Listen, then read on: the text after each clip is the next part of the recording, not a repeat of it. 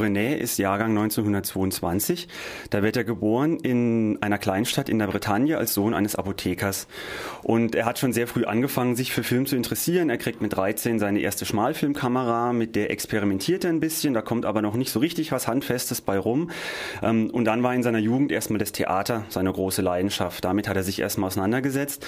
Er musste nicht zum Militär, äh, weil er als zu schmächtig galt und weil er schon als junger Mann ein bisschen Probleme mit der Gesundheit hatte.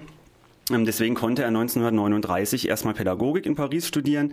Das hat er dann aber auch relativ bald wieder sein lassen und hat sich dem Schauspielunterricht gewidmet ähm, und sich zum Filmcutter ausbilden lassen. Dann kam eben der Zweite Weltkrieg und danach hat er seine ersten kleinen Filmprojekte realisiert. Das waren Kurzfilme über berühmte Maler, zum Beispiel ähm, Vincent van Gogh oder Paul Gauguin. Mit dessen, deren Kunst hat er sich filmisch auseinandergesetzt. Und 1959 dreht er dann seinen ersten langen Spielfilm, nämlich Hiroshima Mon Amour. Da geht es um die Liebe zwischen einer Französin und einem ähm, japanischen Architekten. Und dieser Film, sein erster Langfilm, war schon ein bisschen so ein kleiner Meilenstein, äh, weil er vor allem in technischer, also in formaler Hinsicht äh, ein bisschen neue Wege gegangen ist. Ähm, zum Beispiel hat er sich ähm, ganz oft in diesem Film des sogenannten Jump Cuts bedient. Das ist eine spezielle Filmtechnik, die in Frankreich in dieser Zeit, zur Zeit der Nouvelle Vague, also dieser großen Filmerneuerungsbewegung, ähm, die da oft verwendet wurde, dieser Filmtechnik bedient er sich. Das ist eine Technik, wo die, wo die Anschlüsse vor und nach dem Schnitt nicht richtig zusammenpassen, ganz bewusst nicht richtig zusammenpassen, wo die Bilder ein bisschen springen. Das ist eigentlich eher ein Vergehen gegen das gängige Erzählen. Man darf Jump Cuts eigentlich nicht anwenden, wenn man äh, konventionell arbeitet. Genau, also gegen die sogenannten Continuity-Regeln wird da verstoßen, aber ganz bewusst verstoßen. Ähm, das setzt er ein ähm, und äh, erntet dafür sehr viel Lob, sehr viel Beachtung mit diesem ersten Film, Hiroshima Mon Amour. Ähm, äh, das war sein erster, dann kommt sein zweiter, relativ bald danach, letztes Jahr in Marienbad heißt dieser Film. Das ist auch ein Vertreter, ein Klassiker der Nouvelle Vague, da kann man zum Inhalt gar nicht so viel sagen. Es geht drum um eine Beziehung zwischen einem Mann namens X und einer Frau namens A. Ist ein sehr psychologischer Film, der ganz oft interpretiert wurde, der auch psychoanalytisch viel interpretiert wurde.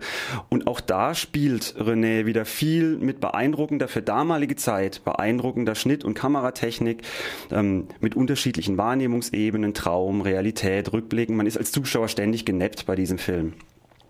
Und dann folgen bis heute, bis zu seinem Tod, 17 weitere Spielfilme. Mit denen konnte er aber nicht mehr so richtig an diese großen Erfolge der ersten beiden Filme anknüpfen, auch bei der Filmkritik. Ähm, und man kann aber sagen, sein Markenzeichen war bis zuletzt äh, das Spiel mit Bildern, mit Licht, mit Schnitten, mit Farben, auch mit Schatten. Ähm, und er ist permanent neue Wege gegangen, hat formale Grenzen ausgelotet und die aufgebrochen. Ich habe da ein paar Zitate gefunden. Die Süddeutsche Zeitung nennt ihn Großmeister des französischen Kinos. Die Neue Zürcher Zeitung nennt ihn Altmeister des Kinos und die Frankfurter Rundschau ein bisschen flapsiger französischer Kultregisseur. Ja, er ist ja jetzt mit 91 Jahren gestorben, hat wirklich in den letzten Jahren nochmal äh, eine ungeheure ungeheure Produktivität an den Tag gelegt, sehr viele Filme gedreht, also wirklich ein sehr spätes Alterswerk. Ähm, jemand, der so viele Filmprojekte realisiert hat, der hat vermutlich auch recht viele Auszeichnungen bekommen. Ja, ja, auf jeden Fall. Also er hat unzählige kleine und große Filmpreise gekriegt. Er hat Cäsars bekommen, er hat Bären gekriegt in Berlin, er hat Kritikerpreise gekriegt, Preise für sein Lebenswerk. Ich denke aber so, man kann sagen, seine größte Auszeichnung war die Oscar-Nominierung für Hiroshima Mon Amour, also für gleich seinen ersten Langfilm. Den, diese Nominierung gab es fürs Drehbuch. Da muss man fairerweise sagen, das hat er nicht geschrieben, das wurde ihm zugearbeitet. Trotzdem war es sein erster großer Film. Äh, für die Goldene Palme war dieser Film im gleichen Jahr nominiert und für letztes Jahr in Marienbad ähm, gab es den Goldenen Löwen 1961, also den Hauptpreis in Venedig. Ähm, jetzt hast du gerade eben schon angesprochen, er hatte eine ungemeine Produktivität. Er hat 2013 einen letzten Film gedreht, der heißt Aimé bois et chanter oder in der deutschen Fassung ähm, Willkommen bei den Rileys. Ähm, und da eint ihn das Schicksal mit äh, Stanley Kubrick, weil nämlich beide die Premiere ihrer letzten Filme im Kino nicht mehr miterlebt haben.